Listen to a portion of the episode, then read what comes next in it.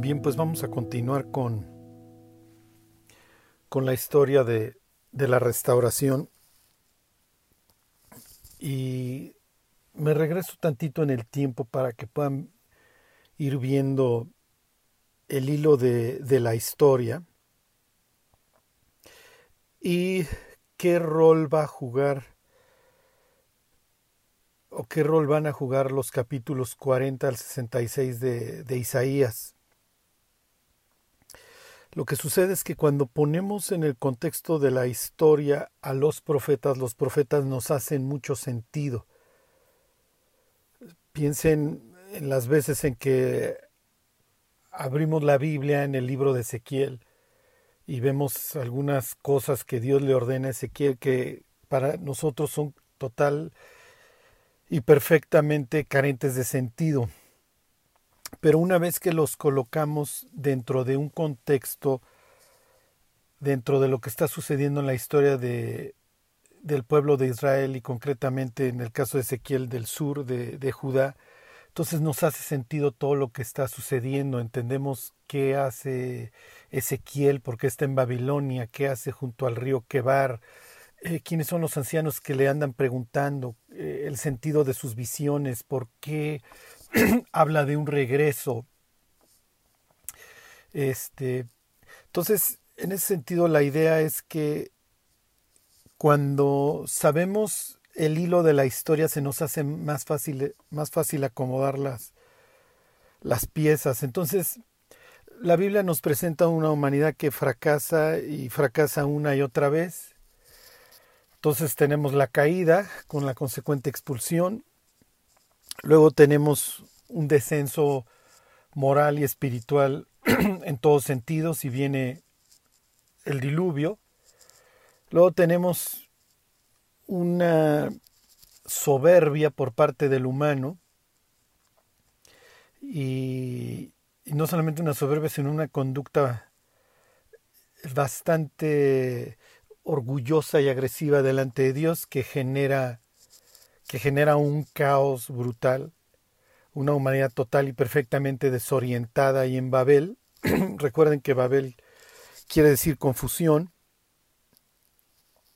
y que esto va a sentar también las bases para considerar a Babilonia como, como una fuente de, de constante confusión y de una actitud contraria a Dios. Y ahí es precisamente donde van a acabar eventualmente los judíos. Pero bueno, después de la dispersión en Babel, Dios se voltea con, una, con un hombre cuya esposa es estéril y a través de ellos va a traer a un pueblo. Un pueblo que debe de ser su pueblo, que debe ser su joya, que debe ser un pueblo ejemplar y a través del cual pueda bendecir a todas las naciones. Este pueblo acaba en Egipto por una hambruna y después por comodidad, pero este no Egipto no es el sitio para este pueblo, este pueblo tiene una tierra y tiene un lugar y tiene un propósito especial. Y y el pueblo sale, sale de Egipto con todo lo que ello implicó, vaga por su desobediencia durante 40 años, no solamente desobediencia, sino ausencia de fe que hasta cierto punto debió de marcar a las siguientes generaciones para que no incurrieran en, en las mismas conductas y en los mismos pecados. Viene la conquista de la tierra prometida y desde la conquista empieza se empiezan a ver problemas con, con Acán, etc. Y pocos años después de la conquista, este pueblo se, se vamos, pierde por completo la dirección, la brújula, el propósito, etc. y cae en un descenso espiritual y moral. Peor que lo que el Génesis nos pudo haber contado en, en Sodoma y Gomorra o más o menos por el estilo, pero hasta que finalmente el caos se enfrenta, como saben, de rodillas, una otra mujer estéril interviene en la historia, esta vez Ana, y a través de Ana Dios trae a un hombre que se llama Samuel, que es un fiel profeta de Dios, y las visiones de Dios, lejos de escasear, empiezan a volverse un poco más frecuentes, esto por la vida de Samuel, y Samuel va a empezar a traer una cierta estructura, A través de él Dios levanta dos monarcas, a Saúl que es un desastre y luego a David. Y entramos a, una, a un periodo de monarquía que tiene una época de auge a través de dos reyes. David, a pesar de su, de su error que mancha varias páginas de su biografía y de su vida y de su familia.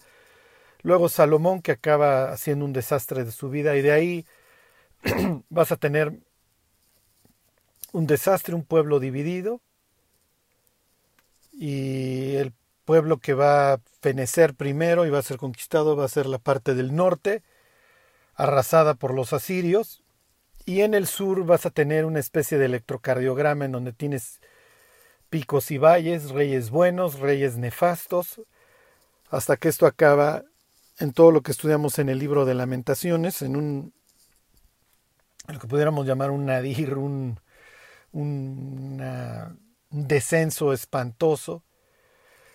Todo esto producto de una disciplina que Dios trae y que Dios permite, y es Dios quien deja en claro que Él es el que maneja todas las circunstancias, el que las permite y el que las provoca. Y después de soportar el castigo de los 70 años que Dios había establecido, es momento de que el propio Dios inicie, la restauración. Entonces recuerden, no es Dios quien produce así el querer como el hacer, y es lo que nos va a contar el primer capítulo del libro de Esdras. Dios despertó, Dios despertó, Dios despertó, Dios movió las cosas. Ok, y paralelamente lo que va a informar o lo que va a nutrir la mente de los deportados que regresan son varios profetas. Eh, para empezar, Isaías, Isaías 40 en adelante. ¿Cuándo se habrá escrito Isaías 40 en adelante? ahí se pueden pasar pues todos los debates que ustedes quieran. Más allá de cuándo se haya escrito, esto es lo que está informando su cerebro, esto es lo que hay en la mente de los, de los israelitas. Dios, o concretamente de, de los judíos del sur, de Judá y de Benjamín. Dios es el que nos vendió o el que nos entregó a Babilonia, Dios es el que nos va a regresar y por tanto no debemos temer, entonces, pasajes que nos inspiran hoy a los cristianos como Isaías 41:10 son los mismos que inspiraban a estos deportados que regresan. No temas porque yo estoy contigo, no desmayes porque yo soy tu Dios que te esfuerzo, siempre te ayudaré, siempre te sustentaré con la diestra de mi justicia. Entonces tienes estas palabras de Isaías, del libro de, de Isaías, que van a estar constantemente inspirando y guiando a los deportados en su regreso y en su vida, y en su vida una vez que regresen y se establezcan, porque si bien el regreso no va a ser fácil, tampoco el mantenerse. Y eso es algo que también informa nuestra vida, porque acuérdense que nosotros nos parecemos a los deportados. Vivimos en un mundo en un mundo agreste, en un mundo que no quiere a Dios, que no quiere sus caminos, que no le interesan en donde hay veces que hay una oposición fuerte o hay veces en donde hay una permisividad. Adora a tu Dios, haz lo que se te pegue la gana, nada más no te metas conmigo y cumple con lo que tienes que cumplir como ciudadano. Esa es la filosofía en la que ellos ahora están viviendo. Viven en una Babilonia ahora conquistada por los persas, concretamente por Ciro, y conquistada hasta cierto punto porque querían que Ciro los conquistara. En el contexto histórico, les comento, Nabónides, uno de los, o más bien el, último, pues rey babilónico que tiene ahí como regente a Belsasar, ese que leemos en Daniel que se embriagó con, con, con los instrumentos, con las copas del, del templo. Ellos son, este, son contemporáneos y Nabónides no es un dios, perdón, no es un rey que le quiera rendir mucho culto a, al dios nacional que es Marduk. Él se dedica a adorar al dios lunar y no lo quieren mucho. De hecho, lo, lo alucinan. Entonces Ciro entra a Babilonia realmente porque se le ve como, como un gran hombre, como alguien que puede sacar adelante a Babilonia. Ciro va obviamente a apoyar que adoren al, al dios Marduk, que le celebren su fiesta anual, etc. Entonces, este, Ciro es ahora la persona que gobierna y que tiene esta política de, de que los pueblos que fueron conquistados por los babilonios, si quieren adorar a sus dioses, que lo hagan. Y esto es un arma de doble filo porque la permisividad muchas veces hace que los creyentes, tanto en aquel entonces como ahora, nos sintamos a gusto en el mundo, al fin que nadie me critica, al fin que nadie me persigue. Y esto hace que nos confundamos y que perdamos nuestra identidad. Y de eso se va a tratar mucho el capítulo 1 y el capítulo 2 del libro de, de Esdras.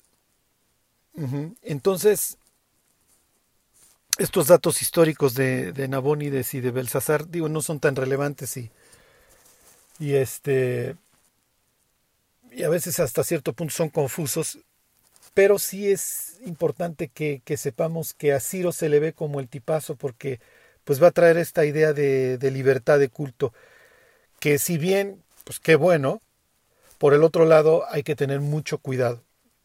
Y piensen hoy en la iglesia en Occidente, total y perfectamente muerta. Y no hubo que perseguirla, o sea, simplemente se pudrió con el mundo. Y eso es lo que va, de lo que va a hablar el libro de Esdras hasta cierto punto, de identidad, quién soy, no me puedo perder, por más permiso que me estén dando y que yo ya no sea una persona perseguida, que no vaya yo a acabar en el, en el foso de los leones por adorar a mi Dios o, en el horno de fuego puede traer este... O sea, si bien ya no vivo en ese peligro, también me implica a otros, que es pudrirme con el mundo y que yo no sepa quién soy y a dónde voy. Entonces, hoy, ahorita que, que, veamos a Ciro, voy a hacer referencia a las profecías de Isaías acerca de Ciro y quiero que se fijen dónde están. Ajá. Y cuando me refiero a dónde están en estos capítulos 44 y 45, y muchos de los que me están escuchando entienden o conocen el capítulo 44 de Isaías porque es el pasaje famoso, no el único, pero, pero de los más famosos en cuanto a las, a las imágenes. Ajá. Entonces este, este pasaje lo conocemos. Ahora quiero que, que se transporten hace 2500 años y vean qué es lo que hubiera pensado el israelita. Nuestro Dios hizo todas las cosas. Nuestro Dios no es una imagen. Y las personas que hacen imágenes son ridículas y no discurren para no discurren consigo, y parte del madero del cual hice esta imagen la utilicé para cocinar mi, mi, comida y la otra parte le di forma y la adoro. ¿Y por qué conocemos este, este pasaje? Porque muchas veces lo usamos para decirle a los católicos, mira, no, no adores imágenes, no te sirve, no adores a un Dios muerto, adora al Dios vivo, acepta a Cristo en tu corazón. El sacerdote está cada día ministrando y ofreciendo muchas veces los mismos sacrificios que nunca pueden quitar los pecados. Pero Cristo, habiéndose ofrecido una vez para siempre, hizo con un solo sacrificio perfectos a los santificados. Entonces deja de estar practicando una religión y abrázate de Dios y considera que hay un solo mediador entre Dios y los hombres, Jesucristo hombre. 1 Timoteo 2.5. Entonces, esta idea también la tienen los israelitas de aquel entonces. Fíjense, fíjense este dato que para, para Ciro habrá sido pues algo curioso. Entonces, bueno, pues ya Israel es deportado, asciende al trono en Babilonia, por así decirlo, Ciro, o toma el trono de Babilonia, y les vuelvo a leer Esdras 1.1. Dice, en el primer año de Ciro, rey de Persia, este es el primer año de Ciro como rey de Babilonia. ¿Ok? Ciro ya tiene 20 años gobernando. Dice, para que se cumpliese la palabra de Jehová por boca de Jeremías, despertó Jehová el espíritu de Ciro, rey de Persia. el cual hizo pregonar de palabra y también por escrito por todo su reino, diciendo, y esto lo vimos la semana pasada, con todas las similitudes de Mateo 28. Y aquí en donde me quiero detener es nuevamente esta idea. El que mueve las cosas y el que despertó el espíritu de Ciro es Dios. Entonces el mensaje que está mandando Dios es que los pueblos pueden hacer lo que se les pegue la gana, pero Dios siempre va a tener control sobre su pueblo. Y su pueblo es el que le debe devoción y su pueblo es su tesoro y con su pueblo es con quien se lleva y su pueblo es el que escucha su voz y son sus oraciones, son las oraciones de su pueblo las que él escucha. ¿Ok? Entonces ahora sí me voy a Isaías 44. Lo que aquí está diciendo el cronista en el libro de Esdras es que Dios es el que tiene control sobre todas las cosas. Entonces fíjense, Isaías 44, dice el versículo 1. Ahora pues, oye Jacob, siervo mío, tú Israel, a quien yo escogí. Aquí tenemos este tema de que Dios había, pero Jehová había dicho a Abraham, vete de tu tierra y de tu parentela. Entonces tenemos este tema de que Dios eligió, Dios escogió a Abraham y a su descendencia. ¿Ok? Y luego viene, versículo 2, así dice Jehová, hacedor tuyo, y el que te formó desde el vientre. ¿Ok? ¿Cuál es la idea? Que Dios tuvo que intervenir de forma sobrenatural para que Sara concibiera así como tuvo que intervenir de forma sobrenatural en nuestra vida para convencernos de pecado. Dice, el cual te ayudará.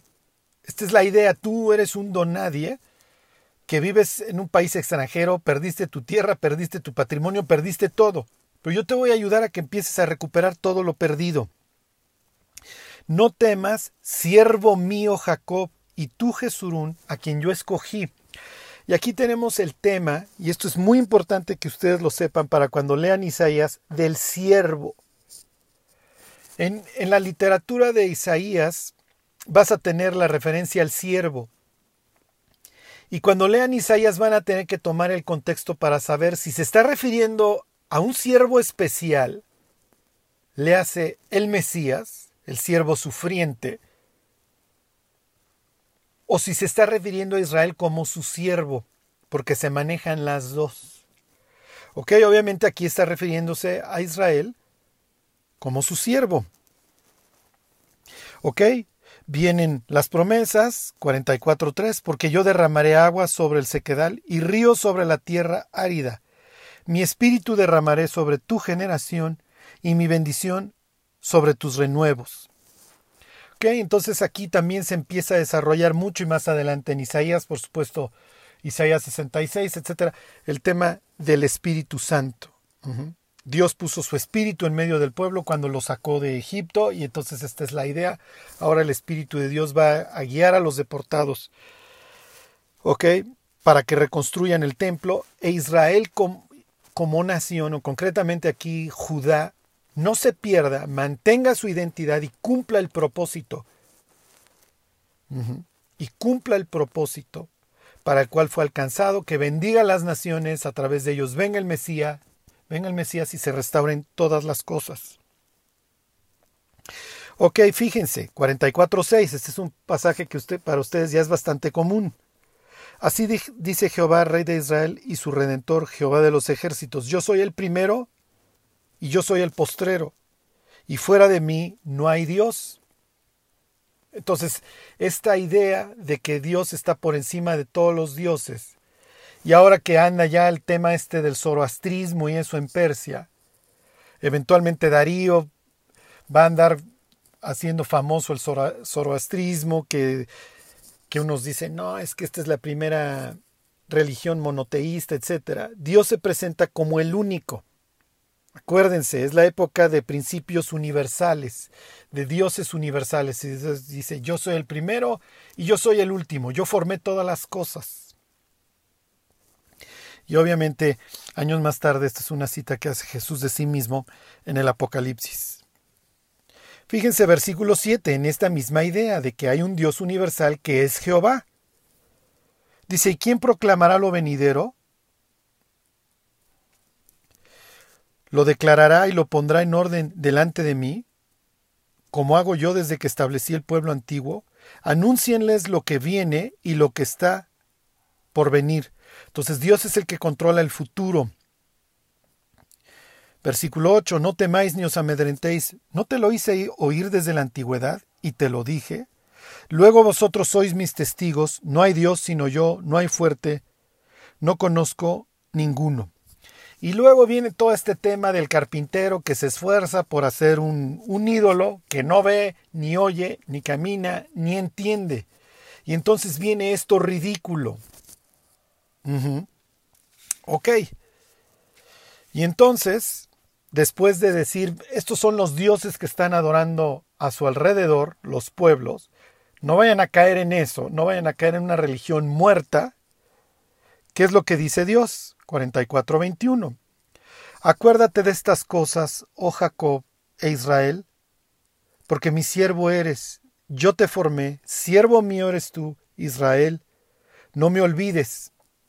Y luego viene lo que distingue a Dios, a Cristo de cualquier otro Dios. Este Dios dio su vida por nosotros. ¿Por qué? Porque no había otra forma de perdonarnos sin que quedara satisfecha la justicia. ¿Y qué es lo que dice el 44:22? Yo deshice como una nube tus rebeliones, como niebla tus pecados. Vuélvete a mí, porque yo te redimí. Y si bien ahorita no lo tiene totalmente claro Israel, en la crucifixión les va a quedar total y perfectamente claro este 44-22 porque no es simple y que te perdoné. O sea, la deuda quedó satisfecha. Ok. Y entonces, dice Dios, fíjense, versículo 24. Así dice Jehová tu redentor, que te formó desde el vientre. Yo Jehová, que lo hago todo, que extiendo solo los cielos, que extiendo la tierra por mí mismo, se presenta como el Creador. Y luego vienen estas profecías acerca de Ciro. Todo esto es para recordarle a los deportados que Dios es quien tiene el control y que perder la confianza en Dios no tiene ningún caso. Perder la confianza en Dios implica un fracaso total. Piénsenlo en nuestra vida como cristianos. Conocer a Dios y no vivir para Él es un fracaso total. Porque además implica creer que Dios no tiene control de nuestra vida. Entonces tomar nuestra vida en nuestras propias manos para salir a ser un desastre o vivir para el mundo no tiene, no tiene ningún caso. Fíjense 44:28, que dice de Ciro, es mi pastor y cumplirá todo lo que yo quiero al decir a Jerusalén, serás edificada y al templo serás fundado. Entonces aquí tenemos una profecía previa a la existencia de Ciro, en donde Dios estaba afirmando a su pueblo. Y claro, miren, todo cualquier incrédulo diría, no, no, esta es literatura postexílica, este ya parece, porque casualmente todas las profecías futuras que se van cumpliendo pues, siempre se escribieron a, a posteriori. ¿Ok? Nosotros lo entendemos perfectamente que no. Y las profecías del Apocalipsis y concretamente la del 13, la de la marca de la bestia, bueno, la vemos cada vez más cerca. Y cuando la gente empiece a ser marcada, olvídense. Pues sí que van a decir, Fíjense 45.1 de Isaías. Así dice Jehová a su Mesías. Aquí tienen una mención a un gentil en donde se le señala como Mesías, como el ungido. ¿Ok? ¿Por qué? Porque Dios está presentando a Ciro como un instrumento. Y la gente pudiera pensar, no, hombre, pues es Ciro el grande, es el supertipazo. Y Dios diría, para mí, para mí no es más que un instrumento. dice a Ciro, al cual tomé yo por su mano derecha, para sujetar naciones delante de él, y desatar lomos de reyes, para abrir delante de él puertas, y las puertas no se cerrarán. Yo iré delante de ti, y enderezaré los lugares torcidos, quebrantaré puertas de bronce y cerrojos de hierro, haré pedazos, y te daré los tesoros escondidos y los secretos muy guardados para que sepas que yo soy Jehová, el Dios de Israel, que te pongo nombre. ¿Por qué? Versículo 4. Por amor de mi siervo Jacob y de Israel mi escogido, te llamé por tu nombre, te puse sobrenombre, aunque, aunque no me conociste. ¿Ok? Yo soy Jehová y ninguno más hay, no hay Dios fuera de mí, yo te ceñiré, aunque tú no me conociste. Entonces, y luego tenemos otra vez este tema de que Dios hace todas las cosas. Primero dice Dios, tú eres el Mesías, yo te ungí, el que te puso por rey finalmente sobre mi pueblo, para hacerlo regresar fui yo. Es lo que Dios estaría diciendo. Y yo tengo control de todas las cosas. Esto obviamente ¿Qué es lo que va a traer a su pueblo? Seguridad. Porque si me están diciendo que desde hace años ya se había profetizado que Dios iba a llamar a un hombre que se llama Ciro, y que Ciro no lo iba a conocer, Ciro adora a otro Dios, Ciro adora a Marduk, pero aún Dios va a poder usar a este pagano gentil, porque Dios está por encima de todas las cosas y Dios ya sabe todo lo que va a pasar. Y es lo que dice en Isaías 44. 44.7 que se los acabo de leer. ¿Y quién proclamará lo venidero? ¿Lo declarará y lo pondrá en orden delante de mí? Anúncienles lo que viene. ¿Ok? Fíjense, ¿cuál es la idea? la idea, entre otras cosas, es que Israel vuelva a fungir como ese pueblo evangelista que presenta un Dios omnipotente. ¿Para qué? Para que los otros pueblos se quieran volver como ellos, que se vuelvan a Jehová. Fíjense, ¿cuál es la idea? Isaías 45, 6. Para que se sepa desde el nacimiento del sol y hasta dónde se pone, que no hay más que yo, yo Jehová, y ninguno más que yo, que formo la luz y creo las tinieblas, que hago la paz y creo la adversidad. Yo soy el que hago todo esto. Y si a algún pueblo le quedaba claro que Dios es el que hace la paz y crea la adversidad, es Israel. Entonces lo que está sucediendo aquí, en Esdras 1.1, cuando Dios dice que Él es el que despertó el espíritu de Ciro, es un llamado que los judíos tenían que entender perfectamente claro, que Dios estaba usando a su Mesías, en este caso un rey pagano, porque Dios tiene control de todas las cosas y que Dios ya había declarado que esto iba a suceder. Y que Dios tiene control de todo lo que nos está sucediendo. ¿Cuál debe ser nuestra actitud? Básicamente tres cosas. Número uno, entender eso, que Dios tiene control de todas las cosas. Número dos, que esto nos aliente. Y número tres, saber que no hay otro Dios y que Él ya sabe todas las cosas que va a suceder. Él es el que crea la luz y las tinieblas, la paz y la adversidad. Y lo que suceda o deje de suceder en nuestras vidas depende de Dios. Cualquier otro pensamiento nos va a mantener inmóviles en Babilonia. Porque acuérdense que estos están regresando. Están regresando en muchos casos de una vida de comodidad. Y les voy a poner un ejemplo, me voy a saltar tantito. Regrésense al libro de Esdras, al capítulo 2, al versículo 59. ¿Ok? Cuando, cuando los babilonios conquistan a los judíos, hay dos razones para ello. Número uno, necesitan gente. necesitan colonizadores, porque los babilonios están conquistando tierras asirias. Ajá.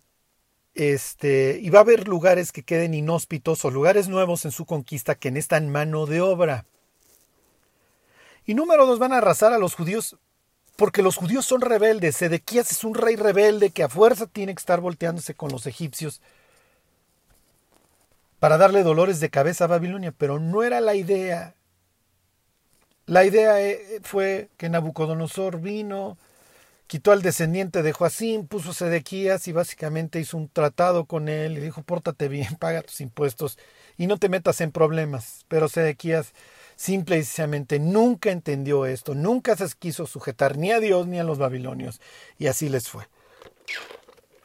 Pero bueno, a los primeros deportados se les dice que oren por la paz de Babilonia y que prosperen allá. Y aquí en Esdras 2.59 dice lo siguiente. Dice, estos fueron los que subieron de Tel Mela, Tel Jarsa, Kerub, Adán e Imer, que no pudieron demostrar la casa de sus padres ni su linaje, si eran de Israel. Esto lo veremos en su momento porque es muy importante para el tema que les comento, que es la identidad. Pero hay dos palabras que quiero que se fijen muy bien una es Tel Mela y otra es Tel Harsa. Tel quiere decir montículo. ¿Ok? Piensen Tel Aviv, es el montículo de primavera. Bueno, Tel Mela y Tel Harsa te está hablando de, de montículos, de zonas en Babilonia. Ajá. Entonces, montículos, lugares que necesitaban ser cultivados. Entonces los babilonios se llevaban colonizadores. Entonces trabájame estas tierras, cultívame estas tierras, págame tanto. y, hazme, y hazme producir estas tierras. ¿Qué es lo que provocó eso? Provocó que tuvieras personas que no les fue tan mal en, en, en Babilonia. Váyanse al libro de Jeremías al capítulo 29, ese pasaje famoso que habla de los 70 años y de que yo tengo pensamientos para vosotros, pensamientos de paz y no de mal, y me buscaréis y me hallaréis y bla, bla, bla. ¿Ok? y dice este, este mismo capítulo 29, dice lo siguiente a los cautivos, a los que estaban ahí en Babilonia. 29.4. Así ha dicho Jehová de los ejércitos, Dios de Israel, a todos los de la cautividad, que hice transportar de Jerusalén a Babilonia. Edificad casas y habitadlas, y plantad huertos, y comed del fruto de ellos. Casaos, y engendrad hijos e hijas, dad mujeres a vuestros hijos, y dad maridos a vuestras este, a vuestras hijas para que tengan hijos e hijas, y multiplicaos ahí, y no os disminuyáis. Y procurad la paz de la ciudad a la cual os hice transportar, y rogad por ella a Jehová, porque en su paz vosotros tendréis paz. ¿Qué es lo que hicieron muchos judíos que estaban deportados allá y que, entraron dentro de esta política de colonización? Bueno, pues ya escucharon al profeta, señores, ya escucharon a Dios. Vamos a fructificar y a multiplicarnos aquí.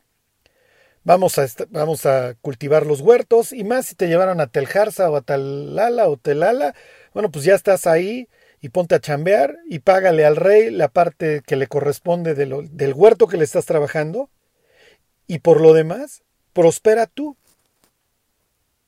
¿Y qué es lo que sucede si te está yendo bien? Pues que lo último que quieres es regresarte.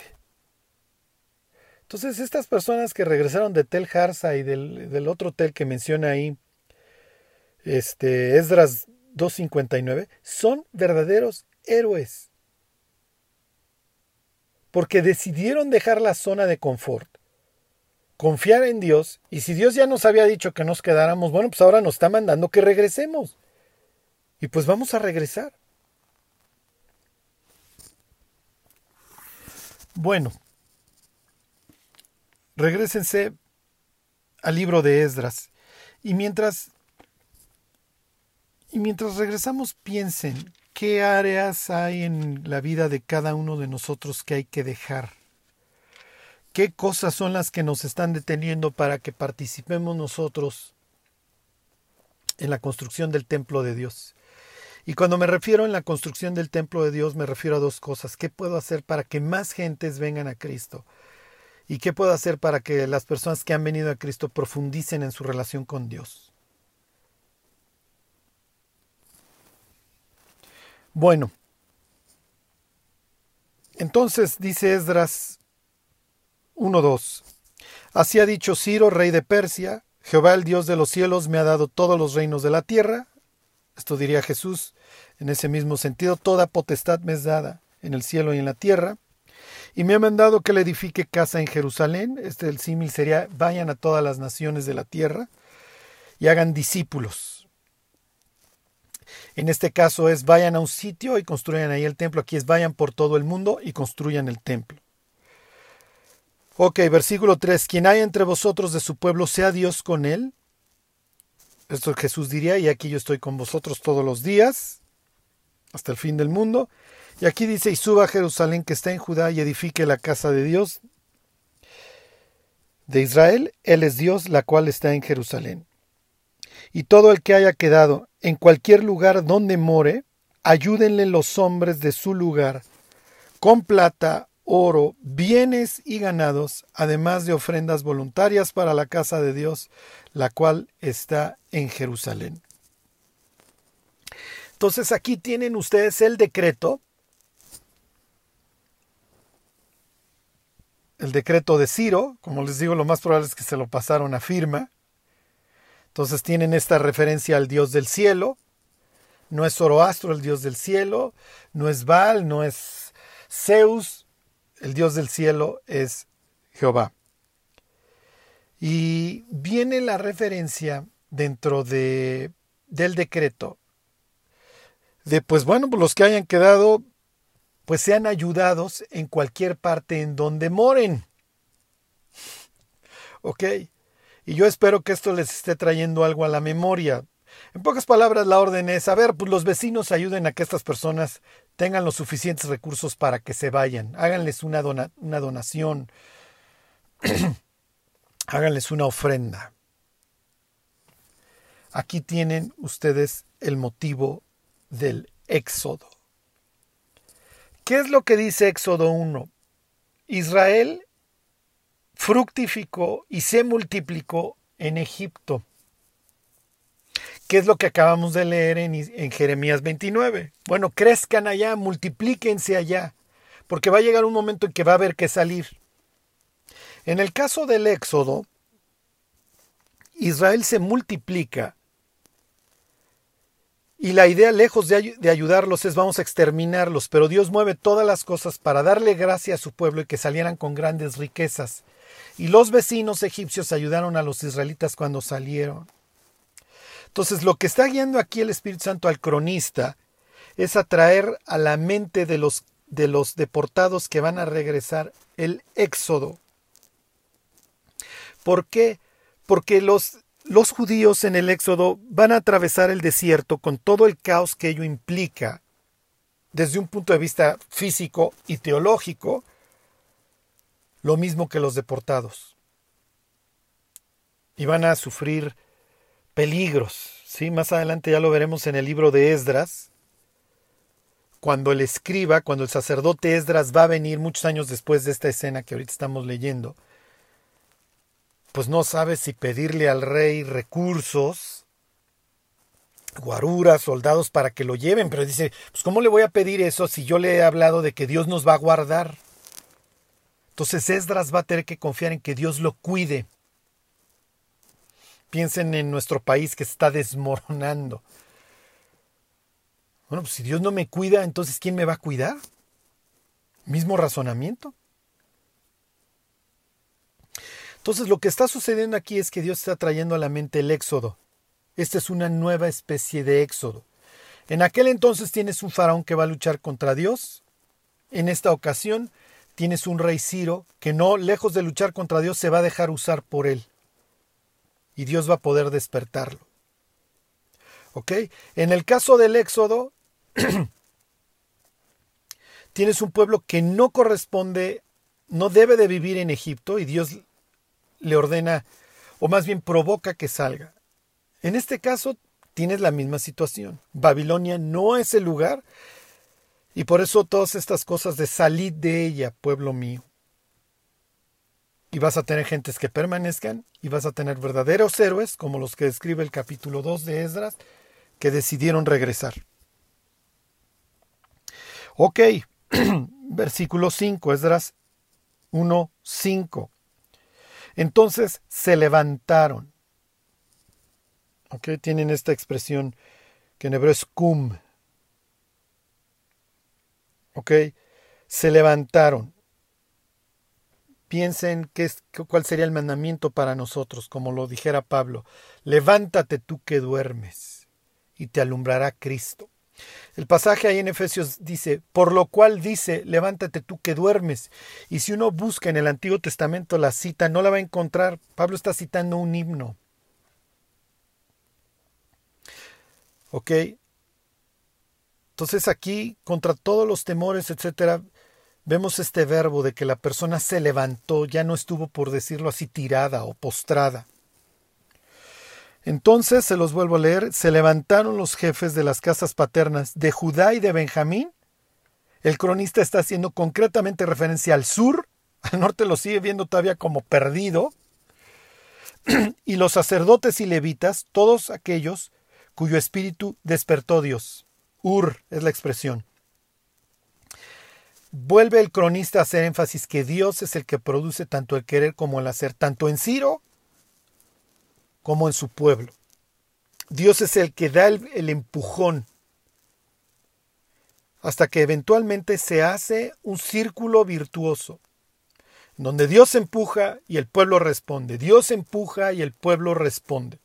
Esa es la idea, que nosotros le respondamos a Dios, que no, no, nos quedemos tirados, que no seamos inertes, sino que cuando escuchemos el llamado de Dios respondamos. Y sí, efectivamente, Dios es el iniciador. El hombre es el que responde. Ok, entonces dice que cuyo espíritu despertó Dios para qué? Para dos cosas, para subir, número uno, y número dos, construir, edificar la casa de Jehová, la cual está en Jerusalén. Subir y construir, subir y construir. es a lo que Dios nos está llamando. Ok, versículo 6. Viene la confirmación de que esto es una especie de éxodo. Y todos los que estaban en sus alrededores les ayudaron con plata y oro, con bienes y ganado, y con cosas preciosas, además de todo lo que se ofreció voluntariamente. Entonces tienen la confirmación de que los paganos, los vecinos, están ayudándoles. Lo mismo que hicieron los egipcios cuando salieron los israelitas. ¿Qué es lo que sucede con, con esa riqueza que tienen los judíos en el desierto? Construyen el tabernáculo. Y vemos todas estas cosas que tienen que ser de oro. Por ejemplo, el, el altar del incienso, el arca, este, la mesa con los panes de la proposición, que si bien son de madera de acacia, todo es forrado por, por fuera y por dentro con oro, el candelabro, etc. Entonces aquí tienen todas estas cosas que van a ser utilizadas para nuevamente construir el templo. ¿Qué es lo que está diciendo Dios? Yo te, yo te voy a proveer, no te preocupes, tú responde y yo te proveo. Ok, versículo 7. Y el rey Ciro sacó los utensilios de la casa de Jehová que Nabucodonosor había sacado de Jerusalén y los había puesto en la casa de sus dioses. ¿Cuál era el racional? Acuérdense, como yo vencí a tu Dios, yo me llevo las cosas. Yo me llevo sus imágenes, etc. Y tal vez las, las incorporo o no a mi panteón, según sea el caso, pues yo me llevo tus cosas, ¿eh? Porque yo, mi Dios fue superior al tuyo. Y entonces ahora tus cosas van a acabar en mi bodega. ¿Qué sucede con los filisteos? ¿Se acuerdan? Los filisteos capturan el arca en la época de, de Ofni y Finés. Y el arca acaba en tierra filistea. Y, pero en este caso, ellos quieren como poner la, la idea de que Dagón está por encima de Dios y entonces Dagón acaba con las manos en el umbral y los filisteos llenos de ratas y de tumores hasta que eventualmente devuelven el arca porque se dan cuenta de que el que falló no fue el Dios de Israel, sino Israel. Lo mismo sucede en el caso de Belsasar, que cree que se puede andar embriagando con los instrumentos de Dios y aparece una mano en la pared que le dice, no, no te equivoques, si bien mi pueblo fue desobediente y, te lo entregué o lo entregué a tus padres o a tus antecesores, tú no eres nadie para andar creyéndote que eres superior a mí o que tus dioses son superiores a mí. y así le va a Belsasar. Y en ese sentido, Ciro es bastante prudente. Acuérdense lo que dice, dice, Flavio Josefo, que le enseñaron las profecías de Isaías que hablaban acerca de él. Y entonces ahí están sus cosas, señores. Vayan y adoren a su Dios. Yo no me voy a andar peleando con su Dios. ¿Ok? Soy lo suficientemente prudente para no hacerlo. Pero, ¿qué habrá pensado Ciro cuando no encontró imágenes? Bueno, pues aquí están estos instrumentos. ¿Y dónde está la imagen de su Dios? No, no, mira, con la novedad de que nuestro Dios hizo los cielos y la tierra, y pues no hemos dado el mejor testimonio, pero antes como antes y ahora como ahora, y si antes nos portamos mal, pues ni modo antes nos portamos mal, ahora nos vamos a portar bien, y nuestro Dios nos va a hacer regresar, subir, edificar y volver a dar un buen testimonio. Y si hay algo por lo que no nos debemos regir, es la culpa. ¿Ok? Los judíos que regresan a la reconstrucción van a literalmente llorar cuando empiece la reconstrucción del templo. Y van a estar pensando, si nos hubiéramos portado bien, pero el hubiera no existe. Y quiero terminar con esta idea. La culpa y el miedo son pésimos consejeros. Y si en el pasado fuiste descuidado con tu relación con Dios, te valió y ya hiciste un desastre, ni modo. Si acabaste en Babilonia, ni modo, ya no te quedes ahí, regresa.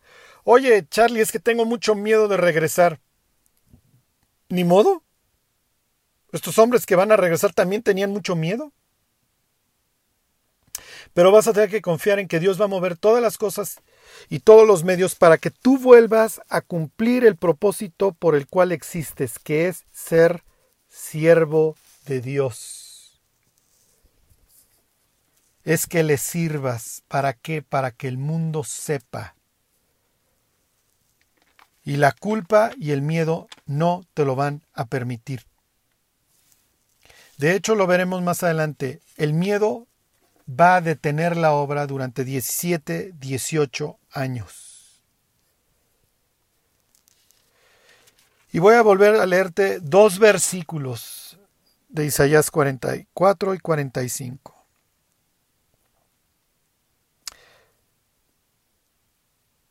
Así dice Jehová, hacedor tuyo y el que te formó desde el vientre, el cual te ayudará.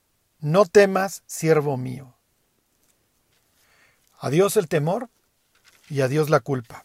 Y dice Isaías 45, 45, 6, para que se sepa desde el nacimiento del sol y hasta donde se pone, que no hay más que yo, yo Jehová, y ninguno más que yo. Si tu propósito en la vida es Isaías 45, 6, tu vida va a estar llena de problemas, pero va a ser una vida con sentido y que vas a poder disfrutar. Si tu idea es que el mundo sepa que Dios es el que crea la luz y las tinieblas, la prosperidad y la adversidad, tu vida va a tener sentido. Como le dijo David a Goliat, y sabrá todo el mundo que hay Dios en Israel. Si, es, si es eso por lo que tú vives, tu vida vale la pena. Que Dios los bendiga. Y se alegró el pueblo por haber contribuido voluntariamente, porque de todo corazón ofrecieron a Jehová.